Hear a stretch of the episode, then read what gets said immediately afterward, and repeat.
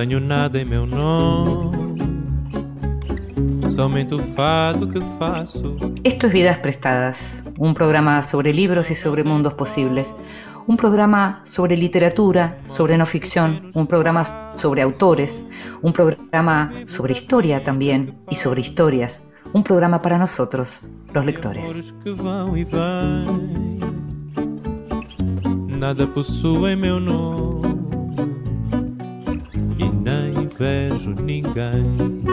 Y a los lectores nos gusta leer a solas, nos gusta leer con alguien cerca y también nos gusta que nos lean en voz alta. Esta vez le pedimos al filósofo y escritor Emanuel Taub que lo hiciera. En voz alta. Cuentos breves, poesía, lecturas para compartir. ¿Quién, si gritara yo, me escucharía en los celestes coros? Y si un ángel, inopinadamente, me ciñera contra su corazón, la fuerza de su ser me borraría, porque la belleza no es sino el nacimiento de lo terrible. Un algo que nosotros podemos admirar y soportar tan solo en la medida en que se aviene, desdeñoso, a existir sin destruirnos. Todo ángel es terrible. Así yo ahora sepulto como oscuros sollozos en mi pecho mi grito de socorro. ¿A quién podremos recurrir? Ni a los hombres ni a los ángeles. Ah, incluso las bestias astutas se percatan de que es torpe e inseguro nuestro paso, que yerra por un mundo interpretado. Quizá, tal vez, podrían socorrernos el árbol ese que en la solitaria ladera contemplamos diariamente, el camino de ayer o la remisa, lealtad de una costumbre que, amoldada a nosotros, prosigue a nuestro lado. Hoy la noche, la noche, cuando el viento, lleno de espacios cósmicos, nos roe las mejillas, ¿a quién no se dará esa sutil, desilusionadora, anhelada presencia ineludible que ha de arrastrar por fuerza el corazón solitario? ¿Será menos penosa, decidme, para los amantes? Ay, entre ambos encubren su destino mutuamente, lo ignoras todavía. Arroja ya el vacío que ciñes con tus brazos, al vacío del viento que respiras. Tal vez las aves en su vuelo íntimo sientan en toda su amplitud el aire. Un fragmento de la primera elegía de las elegías de Duino de Rainar María Rilke.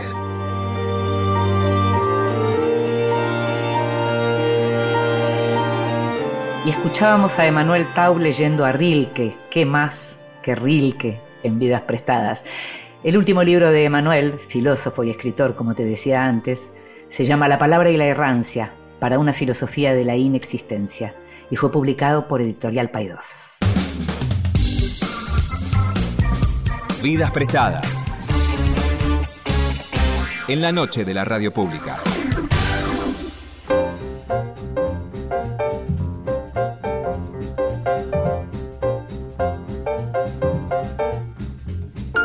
Pablo de Santis nació en Buenos Aires en el año 1963. Fue periodista, cada tanto todavía sigue escribiendo, haciendo periodismo cultural. Es escritor, estudió letras y es también miembro de la Academia Argentina de Letras. Experto en géneros populares, guionista de historietas y gran autor de relatos para jóvenes, su obra para adultos también es muy celebrada tanto por los lectores como por la crítica y ha recibido diversos premios. Entre sus títulos se encuentran El Enigma de París, que próximamente va a ser reeditada, La Sexta Lámpara, La Traducción, Filosofía y Letras, La hija del criptógrafo, El Teatro de la Memoria, El Inventor de Juegos y Páginas Mezcladas, Lucas Lenz y El Último Espía, entre otros. Recientemente la editorial Lo que leo acaba de publicar su última novela, Hotel Acantilado, en la que De Santis recupera la figura del clásico capitán Nemo, a quien le imagina un destino luego del hundimiento del submarino Nautilus. Con un nuevo nombre, compra un hotel, el Hotel Acantilado, en la Patagonia Argentina, y allí invita a pasajeros eh, solos, solitarios, a alojarse. Esos huéspedes que llegan, no sabemos quiénes son, en algún momento están reunidos, tampoco sabemos si saben quién es Nemo. Hay un crimen y como hay un crimen se supone que hay un asesino. De todo esto trata Hotel Acantilado, la nueva novela de Pablo de Santis y te invito a que escuches la primera parte de nuestra charla con él.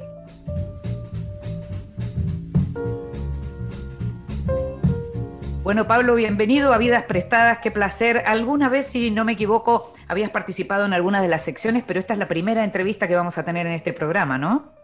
Sí, Inde, muchas gracias por, la invitación. Eh, sí, había estado eh, recomendando libros o comentando lecturas, sí. Exacto. Bueno, que es algo que en definitiva también a partir de tu literatura eso aparece, ¿no? Otras lecturas, esta idea de, una de historias que cuentan sobre otras historias, que en el caso de Hotel Acantilado, tu nueva novela para jóvenes, pero que en realidad ya a esta altura deberíamos dejar de, de poner esos géneros, ¿no? Porque yo diría, tu nueva novela, tu nueva novela breve, en, todo caso, si queremos, tiene mucho de otras literaturas. Contame un poco cómo surge la idea de Hotel Acantilado. Bueno, esta novela se, me ocurrió el argumento de repente, no sé por qué se me ocurrió volver a personaje de, Julio Verne, eh, pero bueno, en los últimos tiempos había estado leyéndolo, digamos, volví a leer de, de adulto, digamos, ya adulto, ya muy adulto, me volví a leer eh, La isla misteriosa y 20.000 leguas de viaje submarino. Hace poco volví a leer eh, otra de las novelas de Verne, menos, menos conocida, que se llama Dueño, Dueño del Mundo. Mm. Eh, es un autor que siempre me, interesa, ¿no? En, la adolescencia o en la niñez más que en la adolescencia, uno se, impresiona por, por, algunos rasgos, sobre todo los rasgos imaginativos de su literatura. Después uno es uno de esos autores que uno aparta de su vida bruscamente y después lo, retoma, ¿no? Literalmente lo retoma, porque lo que vos haces es retomar a uno de sus personajes más relevantes, al capitán Nemo, e imaginarle una sobrevida diferente. O sea, eso de retomar es completamente literal. Sí, sí, sí, le imagino, le imagino, lo imagino sobreviviendo al, al hundimiento al naufragio. marino y a, y, a, la novela La isla misteriosa, digamos, y que llega a las costas eh, patagónicas para poner un hotel junto a un acantilado, y bueno, ahí tiene el lugar la, la trama. Esta vez no está, no está tan solo como en, en las otras novelas, que si bien, si bien hay una, eh, tiene sus marineros a cargo, pero pero digamos hay cierta soledad radical del personaje, acá está eh, acompañado por una especie de, que en el submarino era una especie de pinche de cocina y que acá está partido en su mano derecha, un chico japonés, eh, y que se, y con él organiza ese, ese hotel para solitarios, porque es un hotel solo para solitarios. Esa idea del hotel para solitarios, ¿no? Que aparece ahí y que termina armando escenas más de Agatha Christie, en todo caso también, ¿no? Esta, eh, escenas como ideales para el crimen, en donde eh, hay, hay un crimen y los sospechosos están ahí. Sí, ese mundo cerrado de Agatha Christie siempre me resultó tan, tan fascinante, porque por un lado es la, es la convención es, la madre de todas las convenciones, digo, que todos los personajes estén cerrados en un lugar. Eh, pero, pero Agatha Christie lo ha manejado siempre con tanta habilidad y frescura esa, esa idea, ¿no? Sí. Eh, eh, pero me parece que toda novela siempre es un, tiene algo de, de, lugar cerrado, ¿no? Porque uno reúne los personajes, los pone en conexión, uno siempre hace una especie de resumen en el mundo, ¿no? Porque en cualquier situación de la vida vamos a encontrar una cantidad eh, de personajes muy, muy numerosa, mientras que en toda novela tiende a, encerrar a los personajes, si no entre paredes, al menos entre relaciones, ¿no? entre, entre lazos de, amor o de odio. Em, así que sí, creo que tiene mucho de, Agatha Christie también la novela. ¿Qué, es Nemo para vos? Porque al final del libro, en ese epílogo que, escribiste, de alguna manera contás lo que fueron tus lecturas en, la casa familiar, y entonces aparece Verne y aparece Agatha Christie y aparecen otros autores, pero ¿qué es el Capitán Nemo eh, eh, con, eso que mencionaste en alguna oportunidad en relación a, la ambigüedad moral de Nemo? ¿Qué significó para vos de joven? ¿Qué significa hoy?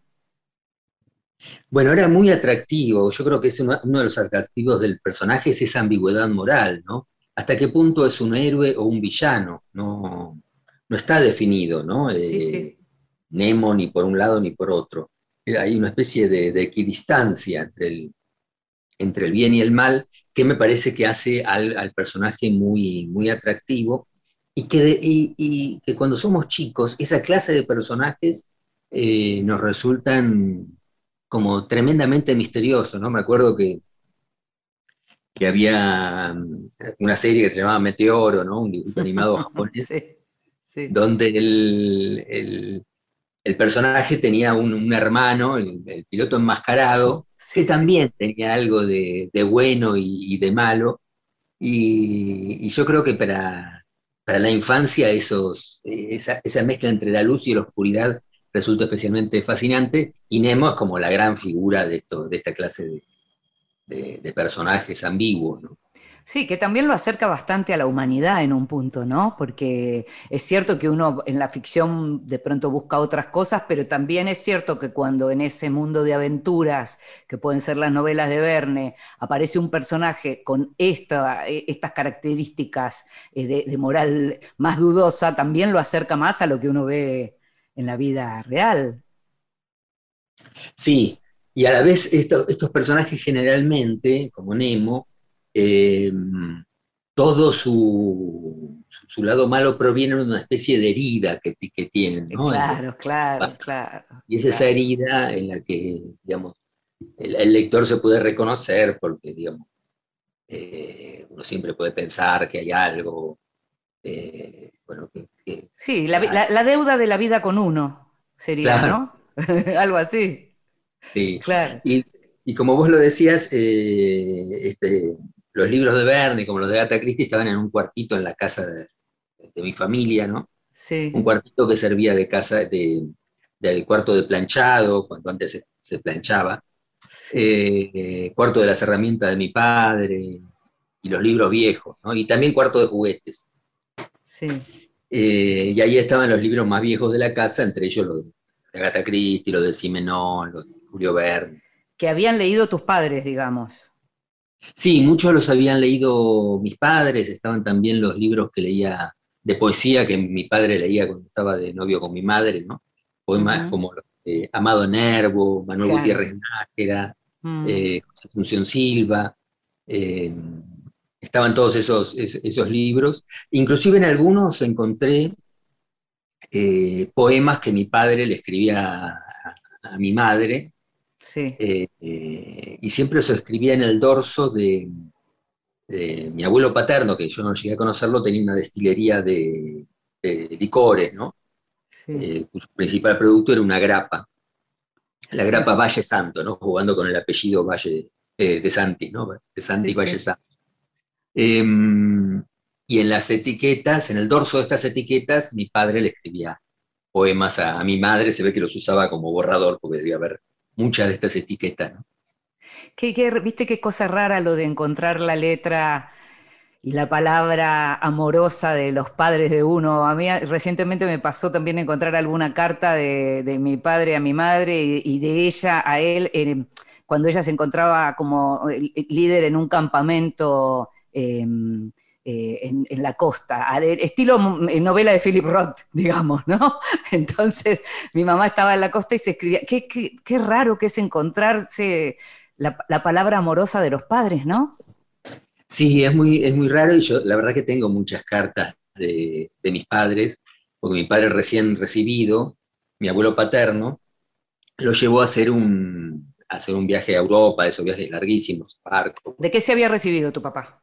De médico. Ah, como el mío. sí, sí, como el tuyo, sí. Eh, bueno, estaba muy orgulloso de su hijo médico, entonces lo llevó a, ver a los parientes de, Italia, ¿no? Entonces conservo las cartas de ese, ese, momento, ese viaje, y también conservo las cartas de que de un viaje que hicieron mis padres ya juntos eh, eh, a Europa después de, antes, digamos, de, de, de, ser padres, pero también muy, muy divertidas que mandaban a la familia. Ahora, ¿y qué te pasa, Pablo, cuando ves eso? Porque mm, eso tiene que ver con uno y con la familia de uno, pero también tiene que ver con un pasado que no vuelve y que es el de la carta manuscrita, por ejemplo, ¿no? Y vos que trabajás con, los géneros y que escribís desde muy joven y que escribís diversos tipos de, trabajo con la palabra, ¿qué te pasa sabiendo que hay un mundo como ese que posiblemente ya no exista, ni siquiera como documento, como, como insumo para uno como escritor?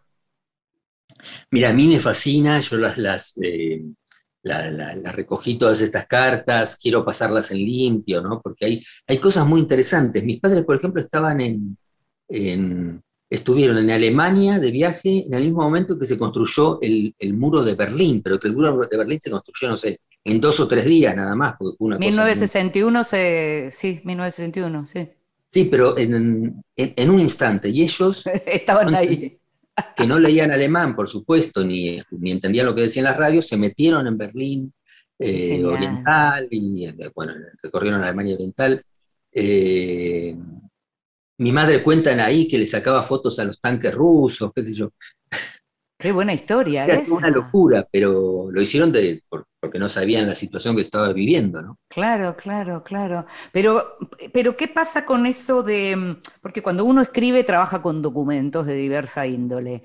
Y esto, esto que, de lo que estamos hablando son como documentos que, que no se van a seguir produciendo. Los que están, están, pero ya no se está produciendo. ¿O vos todavía escribís cartas manuscritas? No, no, no. Yo creo que ya no, es algo que ha desaparecido por completo.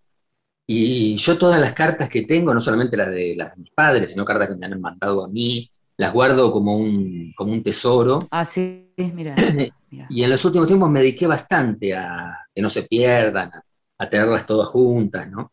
Me parece que realmente son un, son un tesoro, ¿no? en, eh, tu novela, eh, sí, perdón, no, no, algo que se, que se, ha perdido, todas las cartas con sus estampillas, el matasellos, todo eso, eh, bueno, está en camino de perderse definitivamente. Sí, claro, y con todo ese ritual. En la novela mencionabas recién lo del hotel, el hotel acantilado, el hotel del, del, eh, Nemo sobreviviente que pone, eh, que monta en, en la Patagonia. Es un hotel para solitarios, de hecho convoca a viajantes solitarios. Y hay una frase que me impactó em, de la novela que dice em, que justamente Yukio, el, asistente, en un momento dice, no sabía que los solitarios necesitan que su soledad sea un pequeño espectáculo. Me, gusta mucho esa frase, pero me gustaría que me la expliques. Bueno, hay algo de, de espectáculo, me parece, siempre en soledad, un poco inevitable, ¿no? Eh, a mí cuando, cuando me ha tocado eh, eh, viajar solo por alguna razón, que yo la verdad que no estoy acostumbrado a estar solo nunca, ¿no? Pues, pero bueno, cuando a veces uno viaja por trabajo y uno está solo, ¿no? Comiendo solo en un restaurante, a veces que, es una situación que yo siempre trato de, evitar a toda, a toda costa. me quedo en el hotel, no como, no, no sé, no, no, me importa con tal de no estar solo. O, desayunas con Inde en uno de esos hoteles, no me acuerdo si fue en Frankfurt, para no desayunar solo. Eh, en Madrid estaba, no, no. Eh, sí. O en Madrid, en Madrid fue, en Madrid, sí, sí, sí, sí, tal cual, sí. Eh, ¿Qué es lo que no te gusta de eso? No, pero y, a veces hay gente que realmente logra hacerlo, ¿viste? Que, Gente que con toda naturalidad uno la ve en un restaurante, está comiendo sola y lo hace con toda naturalidad y, sin, ningún, sin ningún problema y me resulta muy, muy admirable. Creo que estaba pensando en eso cuando, cuando puse... Eh, esa frase. Esa frase. Está muy buena, está muy buena. Algo que, que, tiene que ver con los hoteles y con los lugares cerrados. Yo me acordaba del hotel de, la traducción, ¿no? Del lugar, creo que era en la traducción que, transcurría ahí todo ese, ese congreso, ¿no? Eh, y pensaba, eh, cuando no podía dejar de pensar, por ejemplo, en el viejo Hotel Ostende, que de, todos los hoteles que por ahí uno conoce y demás, tiene tanto de literario y que me parece que vos conocés. Eh, ¿Te pasó de, de digamos, de, de, mirar detalles de algunos de esos hoteles para describir el hotel acantilado? Bueno, me lo imaginaba un poquito más, más chico el hotel acantilado que el, que el hotel Ostende, pero sí, sí, puede tener algo de, de ese hotel. Era un, es un hotel un poco más, más modesto que el hotel Ostende, que es bastante grande, pero sí, puede. Lo que pasa es que yo la verdad que no, no tengo una especie de sensibilidad eh, arquitectónica, no soy nunca de mirar detalles de cosas, ni siquiera las, la, la registro. Es decir, tengo una especie de, así como se habla a veces de ceguera al color, ¿no? que algunas personas no ven los, no ven los colores, eh, o ceguera a las caras, que algunas personas no, pueden registrar las caras, a mí me pasa a veces con, los lugares, que, no, que si no voy voluntariamente a, a tomar nota de algo, no, no le presto tanta, tanta atención, ¿no? Lo mismo me pasa con los autos, ¿no? Yo puedo viajar en un auto y no, si, si, viajo en un auto que no es el mío, digamos, en un auto ajeno, eh, me preguntás dos minutos después en qué auto estoy y no tengo la, la, menor idea, ¿no? no tengo ningún registro ni del color, ni de la marca, ni de la forma, nada. ¿Y eso, Pablo, a qué crees que obedece? ¿Tiene que ver por ejemplo, con que estás más atento a, las personas, a los seres humanos, que a las cosas? Sí, me parece que, estoy mucho más atento a los diálogos y a, las historias. Cuando alguien me cuenta una historia, la, recuerdo con toda, con toda facilidad, puedo recordar detalles, pero no, no tengo una memoria de, lugares. Es decir, voy a visito la, casa de alguien y cuando y siempre voy con la dirección, porque no, no, no me cuesta recordar eh, cómo mm. era el edificio o la casa. Mm. Te invito a que escuchemos un poquito de música y enseguida seguimos hablando de tu novela Hotel Acantilado y de la literatura en general. Buenísimo.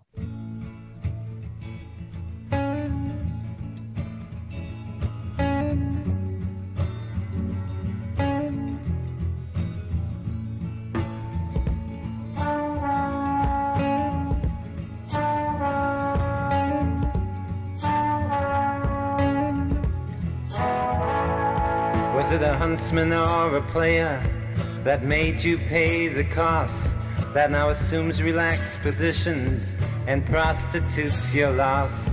Were you tortured by your own thirst in those pleasures that you seek that made you Tom the Curious, that makes you James the Weak?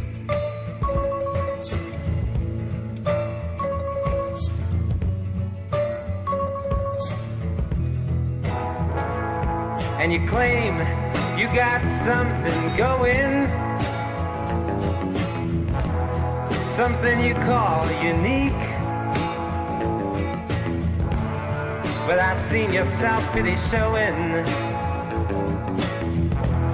as the tears roll down your cheeks.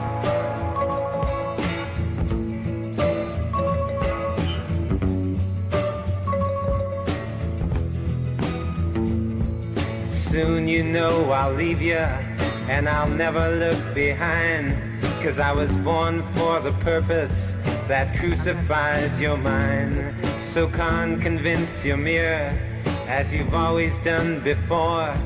Giving substance to shadows, giving substance evermore.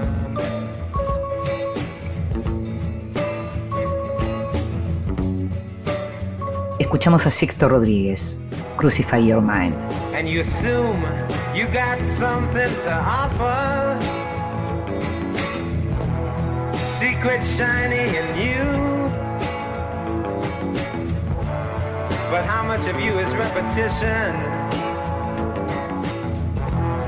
That you didn't whisper to him too.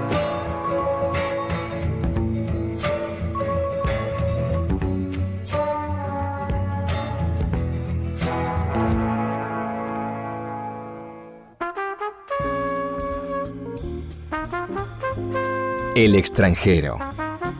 Libros de los que se habla en el mundo.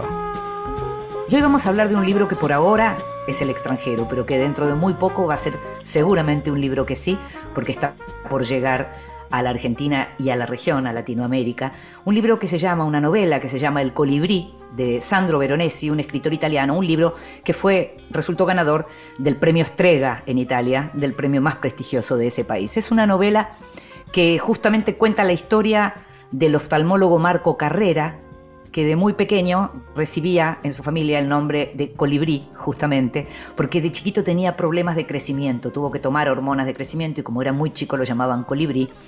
Em, sus padres lo llevan a ese tratamiento y de esta manera consigue finalmente tener una estatura un poquito por encima de, lo que es los hombres de su generación ahí en Italia.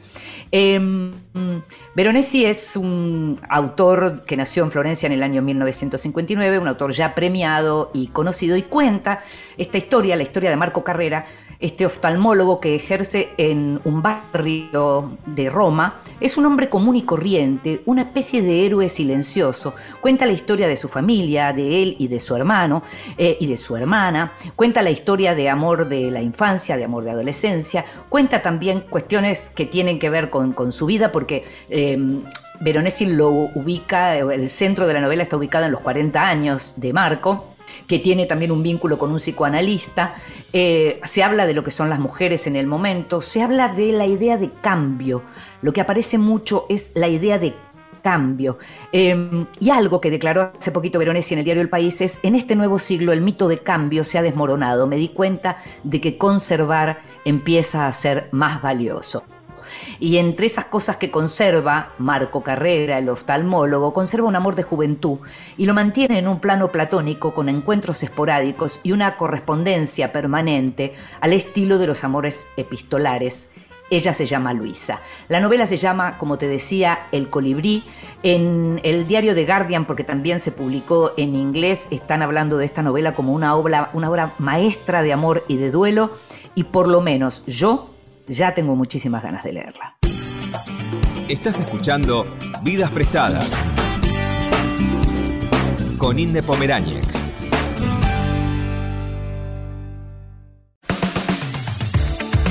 Continuamos en Vidas Prestadas.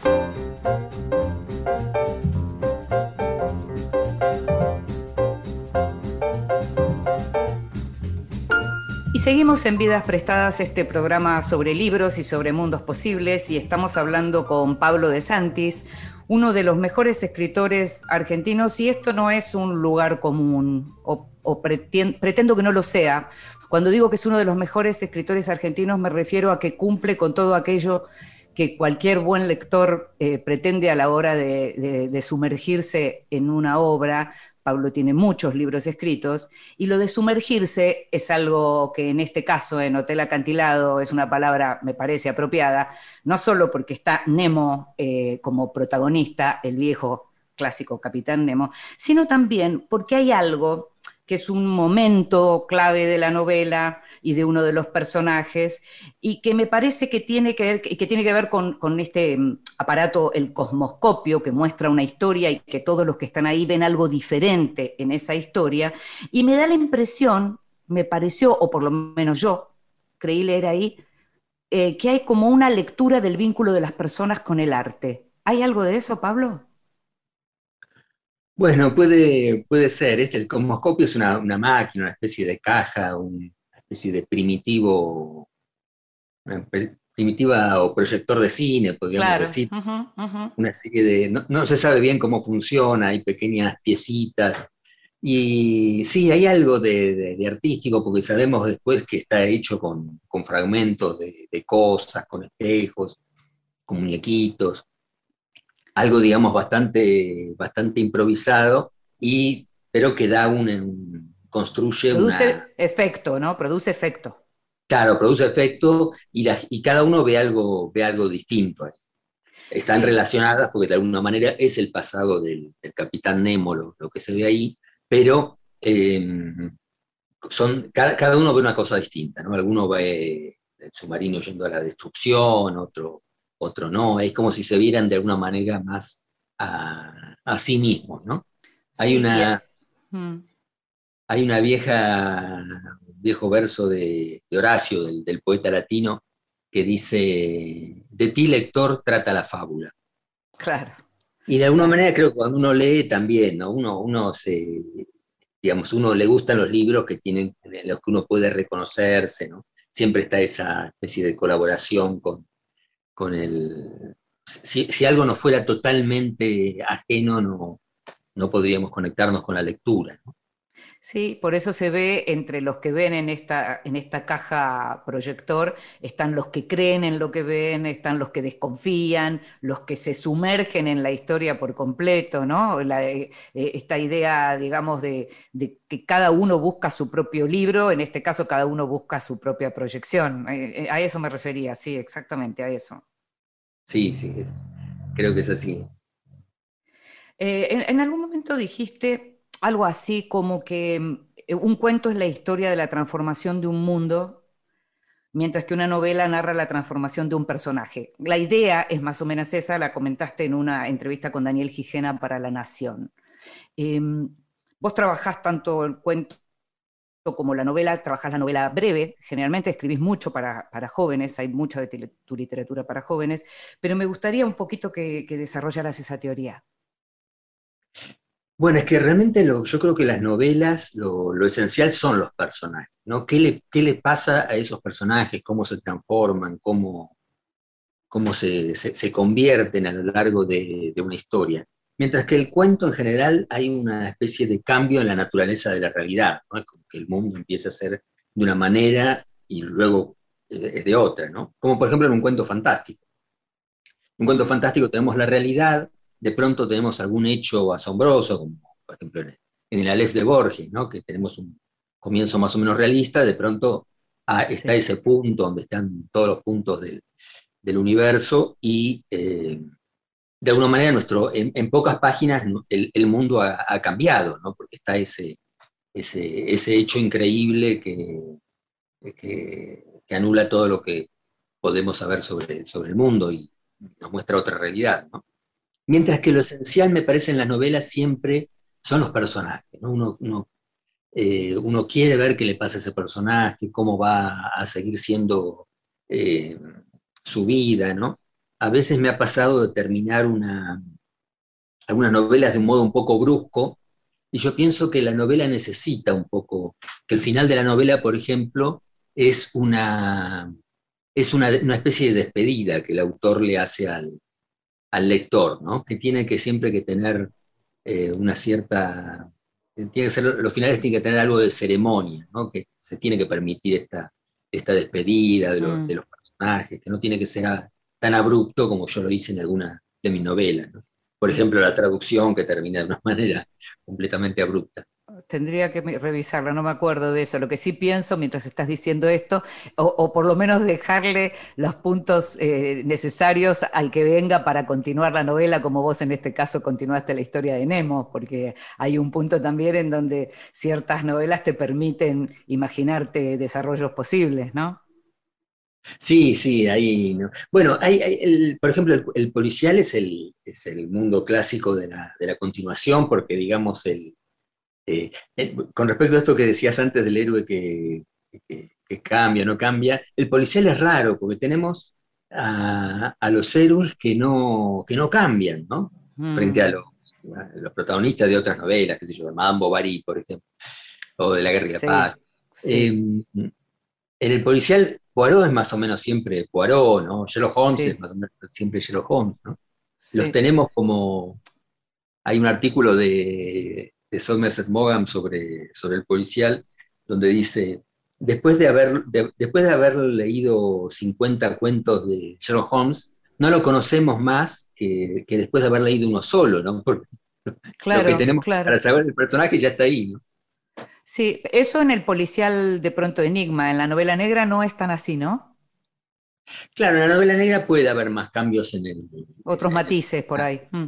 Sí, sí, puede, puede cambiar un poco más el, el, el, personaje, puede tener otras, otras historias, pero lo, a mí me parece que muchas veces los, los autores de novela negra están, eh, están de alguna manera pendientes también de, de, ponerle algún cambio al personaje para no, que no quede pegado a la novela de, de Enigma, ¿no? donde los personajes mm. siempre idénticos a sí mismos.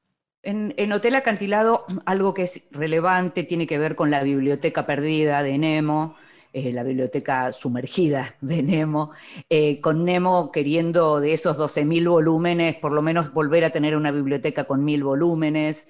Aparece uno de los personajes que aparece, está vinculado al mundo de los libros, con, aparece mucho la idea de salvar a los libros. ¿Qué, qué, qué te pasa con esa idea de los libros que se pierden, del peligro de perder los libros? Bueno, es que te pasará también a vos, eh, que debes tener también eh, toneladas de, libros en, tu casa. Sí. Eh, y uno llega un momento en que uno tiene un montón de libros y por otra parte cuando busca un libro no, no lo no encuentra. Lo encuentra se los presto, que yo a, mis amigos, a mis hijos, ¿no? Que, por supuesto. Hay uno de mis hijos que toque toda la biblioteca, creo. La tiene de tus libros. me resulta muy familiar. Sí. Eh, bueno, yo, hice eso, así que no, los culparía de que lo hicieran. Hice eso con la de mi padre, así que no, no culparía a ninguno de mis hijos. No, claro. Em, em, no, pero está bien, además uno se reencuentra con, los libros, ¿no? A veces cuando los necesita se los pido y uno se, uno se puede reencontrar. Pero a veces también me parece que hay una, especie de biblioteca hecha de, libros ausentes, ¿no? que uno ha prestado, ha perdido, y, por alguna razón es como si dejaran una marca más fuerte en, la memoria. ¿no? Inclusive a mí me ha pasado de, libros que en un momento dije, no, este libro no lo compro, y después por esas cosas de, que son libros difíciles, y uno se queda años después, yo me quedo pensando, ay, ¿por, qué, no habré comprado Tal cual. Me, acuerdo que me pasó con, una biografía de, de Ezra Pound. Eh, fíjate del año que estoy, que estoy hablando, que era, ¿te acordás de la vieja librería Gandhi? Que, pero que no estaba sobre corriente, sino sobre una... Sí, con la lateral. Una lateral, te estoy hablando, no sé qué cantidad de años. Y una vez vi una biografía de Pound, muy, muy rara, y juro que deben haber pasado, no sé, 20, no sé, más de 20 años, 25 años, y yo seguía con, pensando, ay, ese libro lo tendría que haber comprado. Bueno, finalmente lo, conseguí. Sí, había otro vínculo también, yo creo que la, posibilidad hoy de incluso acceder al contenido, porque hoy accedemos al contenido con una facilidad que antes solo la podíamos conseguir eh, teniendo el, papel material con nosotros. Hoy la virtualidad de pronto nos permite acceder a algunos contenidos. Entonces, tal vez se perdió lo que era esa, esa magia de, tener finalmente en tus manos algo que habías deseado, ¿no? Sí, sí, realmente eh, una vez a través de, las compras estas electrónicas uno logra conseguir libros que, que jamás se le hubiera ocurrido que, iba a poder conseguir. Yo no soy, no soy muy ducho, ¿no? pero un par de, veces eh, conseguí cosas así bastante, bastante raras. Pablo, en un momento, em, eh, hablando en alguna entrevista también, hablando del tema del policial, de, un género que conoces tanto, no solo por haberlo practicado y practicarlo, sino por leerlo y estudiarlo y conocerlo mucho, em, decís algo así como que el policial te acerca al mundo de las pasiones, ¿no? Decís el odio, la venganza, la envidia, uno podría adelantar que en el caso de Hotel Acantilado también está el amor, ¿no? Me gusta un poco eso del policial y las pasiones. Contame un poquito más. Bueno, es una de las motivaciones de, los crímenes, ¿no? Hay, podemos decir que hay una motivación, está la motivación económica, ¿no? que en el policial se ve mucho a través de las herencias, ¿no? Es mm. típico de Agatha Christie que alguien mata a alguien. El, el, tema de la herencia está siempre presente, aunque finalmente no sea la verdadera causa está, muy presente, pero lo otro son las pasiones, ¿no? el, mundo del, amor, y el, odio, y, todo eso está muy, muy presente. mientras que los detectives en general, eh, sobre todo en Agatha Christie, aparecen como fuera del mundo de las, de las pasiones. ¿no? Claro, están ahí para observar y entender las señales, por decirlo así. Claro, y, si uno, el, famoso cuento de Borges, eh, La muerte y la brújula, Sí. uno lo ve al detective que se presenta como un puro razonador, alguien que está totalmente Mm. fuera del mundo de las pasiones, y por estar tan afuera, no logra ver No ve, que no ve, el drama tiene que ver con la pasión, que no es una- un enigma intelectual, sino que es una historia de una venganza y él es el objeto de esa venganza.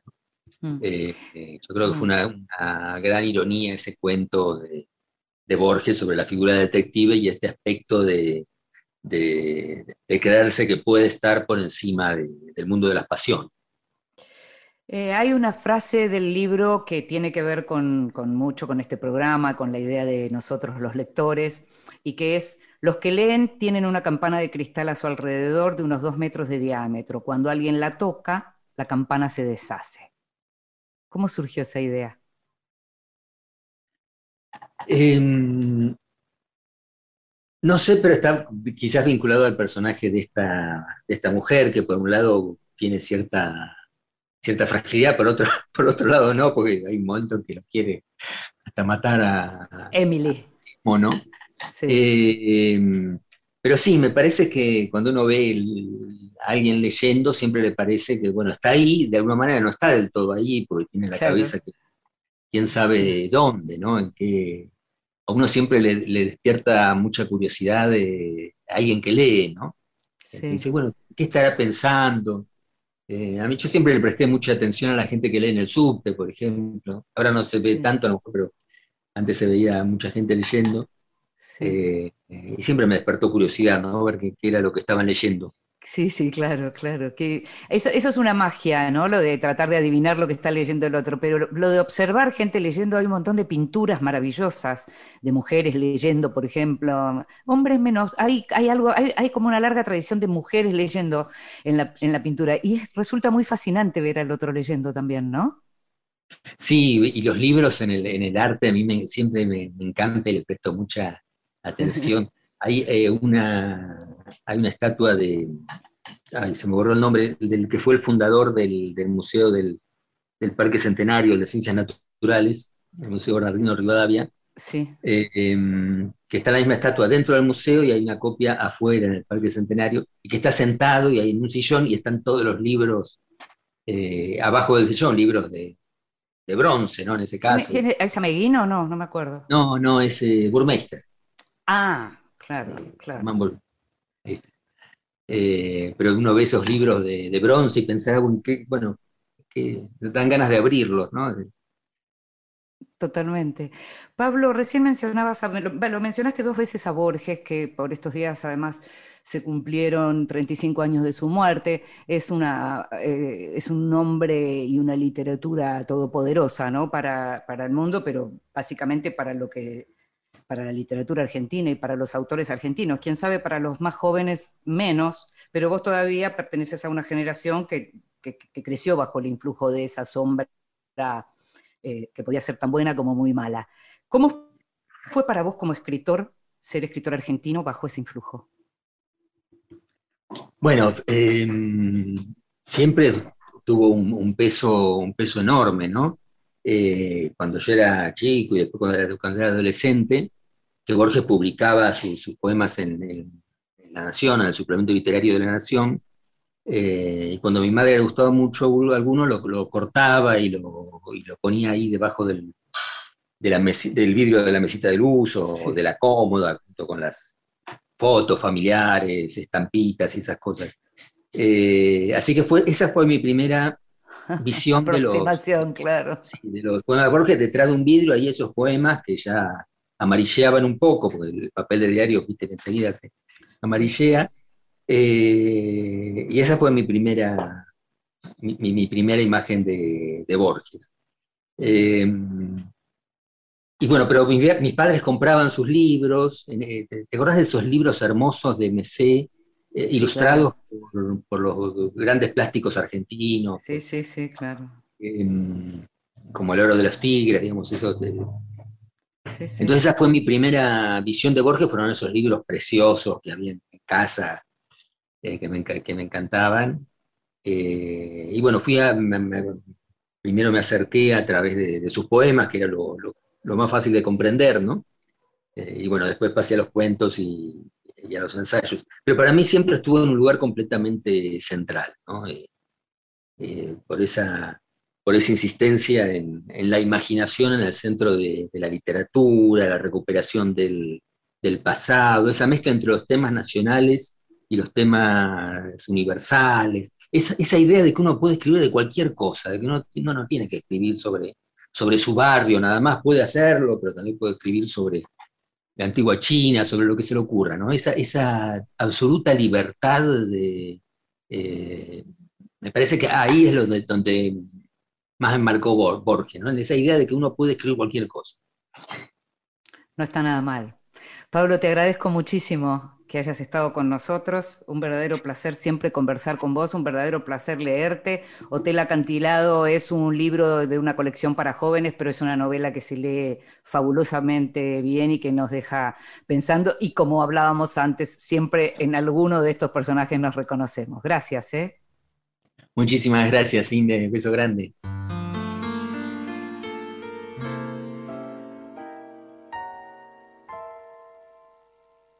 Hace falta que te diga que me muero por tener algo contigo. Es que no te has dado cuenta de lo mucho que me cuesta ser tu amigo. Ya no puedo acercarme a tu boca sin deseártela de una manera loca Necesito controlar tu vida, saber quién te besa y quién te abriga. Hace falta que te diga que me muero por tener algo contigo. Es que no te has dado cuenta de lo mucho que me cuesta ser tu amigo. Ya no puedo continuar espiando día y noche tu llegar adivinando. Ya no sé con qué inocente excusa pasar por tu casa. Ya me quedan muy pocos caminos y aunque pueda parecerte un desatino. No quisiera yo morirme sin tener algo contigo. Y esta es la voz de Chico Novarro, algo contigo. No quisiera yo morirme sin tener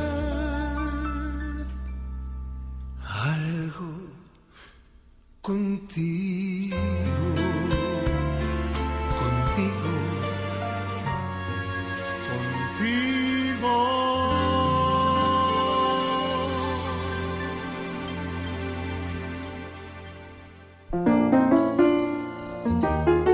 Mesita de Luz.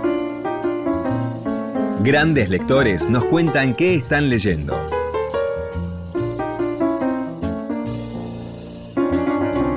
Hola, ¿qué tal? Soy Raquel Garzón, poeta y periodista. Gracias por invitarme a conversar sobre libros, una de mis pasiones. Sucede a veces que los libros que tenemos sobre la mesa de luz dialogan entre sí. Miren si no, yo estoy en este momento leyendo por un lado los mejores narradores jóvenes en español, propuesta de la revista Granta, editada por Candaya, que reúne trabajos de 25 autores menores de 35 años. Más allá de que toda lista es incompleta y de que a veces nos gustaría que se extendieran un poco más en, en edades para incluir, por ejemplo, a Camila Sosa Villada, tiene el valor de ofrecernos trabajos polifónicos de distintos registros, de distintas nacionalidades y de darnos una, una panorámica de lo que muchas veces no llega por las dificultades de distribución en los distintos países latinoamericanos. Y por otro lado, tengo un libro que se llama Voces íntimas que reúne las entrevistas realizadas por Reina Roffé, escritora argentina residente en España desde hace varias décadas, con eh, autores latinoamericanos del siglo XX. Y bueno, la periodista cultural que hay en mí no puede dejar de pensar que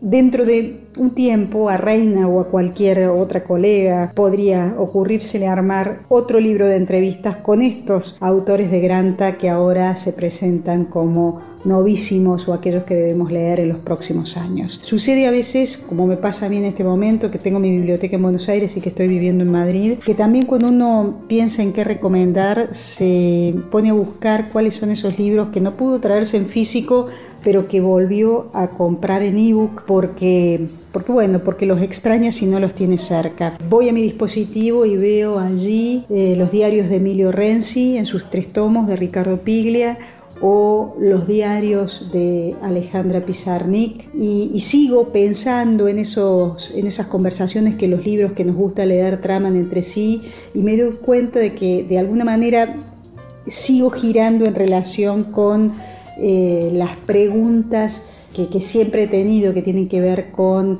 qué es lo que hace un escritor, cómo se arma un escritor, cómo se forma un escritor, qué construye un escritor, cómo se hace un escritor, que son cosas que me parece están dando vuelta en todos estos libros que les he mencionado. Y la escuchábamos a la querida Raquel Garzón, poeta y periodista ahora radicada en Madrid, leyendo y contándonos en realidad cuáles son sus lecturas. El último libro, la última novela de Raquel se llama Fue la gripe, amor y fue publicada en forma de ebook por Indie Libros. Libros que sí. Títulos nuevos y no tan nuevos que son imperdibles. Cuando terminé María Domecq, es un libro muy autobiográfico y en el que creía que me iba a quedar a vivir porque realmente tenía un pedazo gigante de historia. Pensé que iba a ser un libro de mil páginas, que me iba a poder dedicar a escribir esos 10 años. Me acuerdo que una vez Sacomano me dijo, escribí un resumen del libro porque eh, mi casa ya estaba invadida de papeles y de libros referidos a, a los múltiples temas que trataba la novela. Y finalmente me senté a escribir el resumen y cuando lo terminé me di cuenta que había escrito el libro y que el cuerpo me daba señales inequívocas de que tenía que soltarlo. Quedé tan deprimido cuando lo publiqué, me acuerdo que ni siquiera ni lo presenté, ni vine a dar eh, reportajes a Buenos Aires, simplemente me, me dejé hundir en la depresión en la que estaba y en página un día me llamaron y me dijeron, ¿sabes cuánto hace que no escribís una nota para el diario? ¿Qué tal si te pones media pila? Y agarré las contratapas, que era una zona que estaba bastante abandonada del diario, o, que a nadie le parecía que tenía el brillo que había, que supo tener en, tiempos mejores. Y la verdad que me fui a esconder a la contratapa del diario. Miré la biblioteca de casa y dije, como todo eh, animal lector, yo había acumulado libros a lo largo de los años con esa idea de un día lo voy a leer, me voy a sentar a leer, un día me voy a sentar a leer y finalmente el día llegó y lo que hice fue a diferencia de lo que hacemos todos los escritores cuando nos ofrecen una columna semanal o periódica de alguna naturaleza, que uno la escribe rápido para ganarse esos pesitos y dedicarse a lo que le interesa, que generalmente es un libro de más largo aliento o un libro de ficción. En mi caso puse toda, toda la libido ahí. Hermoso lo que estamos escuchando. Me habría encantado volver a escucharlo a Juan con nosotros, me habría encantado charlar de nuevo con él. Habíamos quedado que esto iba a ocurrir en agosto, septiembre me había dicho, porque estaba preparando su último libro, el que finalmente iba a ser su último libro, era su nuevo libro, finalmente va a ser su último libro. Yo recordaré por ustedes un libro que vamos a poder leer en agosto, aunque ya no lo vamos a escuchar a Juan, pero sí vamos a poder seguir leyéndolo. Lo conocí muchos años, no diría que lo conocí mucho, sí que lo conocí muchos años y que conocí muchos Juan Forn, eso que te permite conocer a alguien a lo largo del tiempo. Nos conocimos cuando teníamos menos de 30 años y pasaron más de 30 años. Juan ya no está, su literatura sigue estando, nos peleamos alguna vez, em, nos peleábamos por la idea de la literatura que de pronto teníamos. Y lo curioso es que con los años terminamos teniendo una idea de la literatura muy cercana él y yo. Él lo escuchábamos recién hablar de María Domecq. María Domecq es naturalmente su mayor obra de ficción, que tampoco es absolutamente ficción, pero si hay algo en lo que Juan se destacó y que nos dejó para siempre y que nos dejó como una señal de cómo se puede hacer periodismo cultural de tal manera que sea realmente literatura son esas contratapas de los viernes en página 12, contratapas que fueron apareciendo a lo largo del tiempo, a lo largo de muchos años, que fueron también luego sumadas en distintos volúmenes de los libros de los viernes y que él, insatisfecho con eso, finalmente había decidido elegir una cantidad, sus favoritas, sus preferidas, y publicarlas todas juntas con un nuevo orden, porque Juan Forn era básicamente un editor y un editor también hace eso de cortar y pegar para darle nuevo sentido a la literatura, nuevo sentido a las historias, así como María Domecq cuenta historias de la historia que cruza con su propia historia personal, la de su familia y la de su vida, la de esa pancreatitis que lo decidió a irse a Villa Gesell, sus contratapas también hablaban de él y de la historia, y de los escritores rusos, y de los escritores centroeuropeos, o del Japón, que era otra de sus fascinaciones. Leer a Juan es también recordar uno de los mayores cuentos de la literatura argentina, Nadar de Noche, que es el cuento que le da título al volumen de su primer libro de cuentos, pero ese cuento, Nadar de Noche, esa historia es la historia de un duelo, es la historia de un hijo que se reencuentra con un padre que ya no está Juan Forn escribió Nadar de Noche, que es tal vez uno de los mejores cuentos argentinos de un vínculo con un padre. Murió un domingo, Día del Padre.